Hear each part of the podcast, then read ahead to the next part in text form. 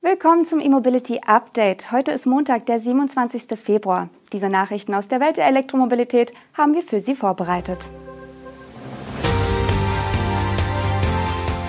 BMW montiert Batterien in Bayern. Geely stellt Premium-Marke vor. Sono Motors stellt den Sion ein. Ionity baut Schnelllader in Frankreich und Italien. Und Lotus testet Electre-Prototypen.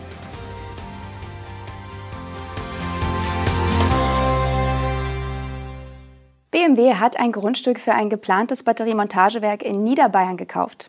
Um genau zu sein, in den Gemeinden Straßkirchen und Irbach. Der Grundstein soll bereits Anfang 2024 gelegt werden. Das Genehmigungsverfahren hat nun begonnen.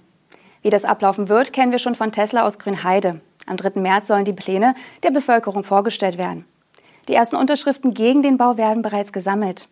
Die 105 Hektar große Fläche soll in einem ersten Schritt nur zur Hälfte gebaut werden. Die restliche Fläche ist für eventuelle Erweiterung zu einem späteren Zeitpunkt gedacht. Zum Grundstückspreis oder zur Investitionssumme hat sich BMW nicht geäußert. Medienberichten zufolge könnten zwischen 700 und 800 Millionen Euro in das Werk fließen. Denn ungefähr so viel investiert BMW in seine Batteriemontagewerke in Ungarn, Mexiko und im US-Bundesstaat South Carolina. Es geht aber nur um die Montage zugelieferter Batteriezellen, die dann zu einbaufertigen Batteriepacks für E-Autos werden. Batteriezellen will BMW nicht selbst bauen.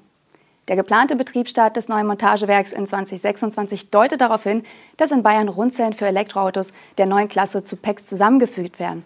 Für die BMW-Fahrzeugwerke soll die Batteriemontage also nicht in kleineren Anlagen in den Fahrzeugwerken selbst, sondern zentral einem großen Montagewerk erfolgen.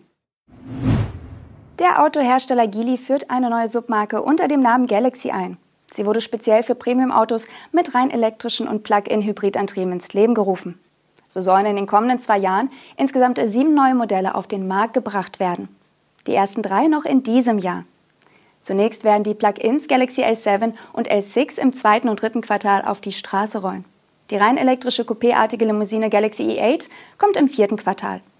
Von dem SUV A7 hat Galaxy bereits das Design des Serienmodells vorgestellt. Das Modell wird ein Plug-in-Hybrid sein. Zudem präsentiert der Hersteller das Geely Galaxy Light Concept EV.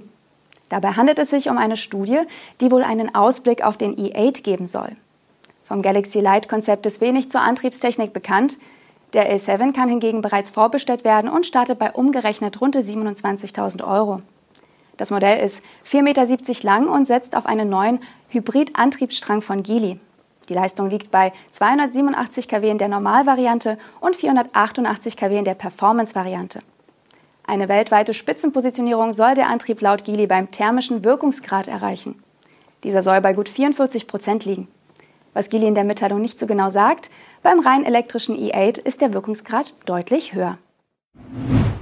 Das Solar-Elektroauto Sion ist Geschichte. Das Münchner Startup Sono Motors hat sich dazu entschlossen, das Sion-Programm einzustellen. Das eigene Solarauto-Projekt wird also nicht weiter verfolgt.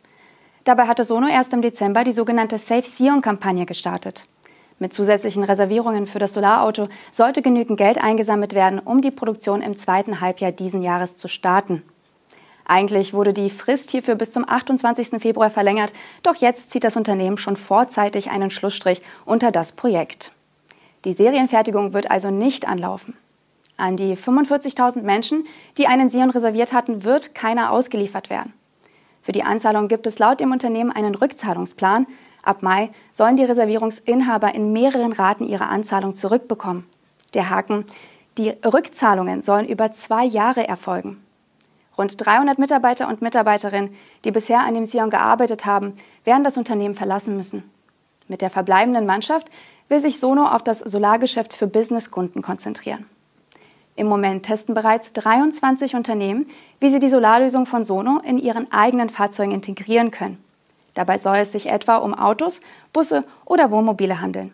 Der Grund, weshalb sich Sono künftig auf dieses Solargeschäft fokussieren will, ist sehr einfach. Es ist nicht so kapitalintensiv. Wie das Unternehmen mitteilt, sind in diesem Jahr 90 Prozent des Finanzierungsbedarfs auf den Sion entfallen. So schade es um das Konzept des Sion ist, es zeigt sich einmal mehr, der Weg zur Serienproduktion eines Autos ist lang und teuer. Wer noch überlegt, wohin es in diesem Jahr mit dem E-Auto in den Urlaub gehen könnte, Frankreich und Italien sind nicht außer Reichweite. Denn Ionity hat in beiden Ländern neue Schnellladestandorte auf wichtigen Reiserouten eröffnet. Die verbinden den Norden mit dem Süden Europas. In Frankreich liegen die neuen Doppelladeparks an der stark befahrenen Sonnenautobahn. Dort werden Lyon und Marseille und die Mittelmeerküste verbunden. Und zwar in beiden Fahrtrichtungen. Es handelt sich um den bisher größten und leistungsstärksten Ladepark des Unternehmens in Europa. Auf jeder Seite der Autobahn können dort bis zu 16 Elektroautos gleichzeitig laden mit bis zu 350 Kilowattstunden. Neu ist auch, dass es an den beiden Parks Wetterschutzrollos und Solarpaneele auf den Dächern gibt. Man ist beim Laden also vor Regen geschützt. Oder in Südfrankreich eher vor der prallen Sonne im Hochsommer. In Italien hat Ionity einen neuen Schnellladepark in der Nähe von Rom eingeweiht. Der Park bietet Platz für bis zu sechs Elektroautos, soll aber eine wichtige Lücke in Mitte Italien auf dem Weg in den Süden schließen. Dann steht dem Urlaub fast nichts mehr im Wege. Kurz vor dem geplanten Auslieferungsbeginn in Europa nimmt Lotus seinen Elektro noch einmal genauer unter die Lupe. Uns liegen Fotos von einem der Elektro-SUV vor. Mit leichter Tarnung ist das Fahrzeug derzeit im Großraum Frankfurt unterwegs. Mit dem Kennzeichen GG, also Groß-Gerau, und einer Tarnung, die einen an Opel erinnert, wollte Lotus seine Beobachter wohl etwas in die Irre führen. Das Heckdesign und vor allem der charakteristische Dachspoiler haben den Lotus jedoch verraten. Das Kennzeichen, das auch Opel an seinem Hauptsitz in Rüsselsheim nutzt, ist aber kein Ablenkungsmanöver. Lotus betreibt in Raunheim selbst ein Innovationscenter, wie das Entwicklungsbüro offiziell heißt. Warum sich Lotus bei den Probefahrten für eine Tarnung entschieden hat, ist unklar. Schließlich wurde die Serienversion bereits im März vergangenen Jahres vorgestellt. Die Produktion für andere Märkte läuft bereits.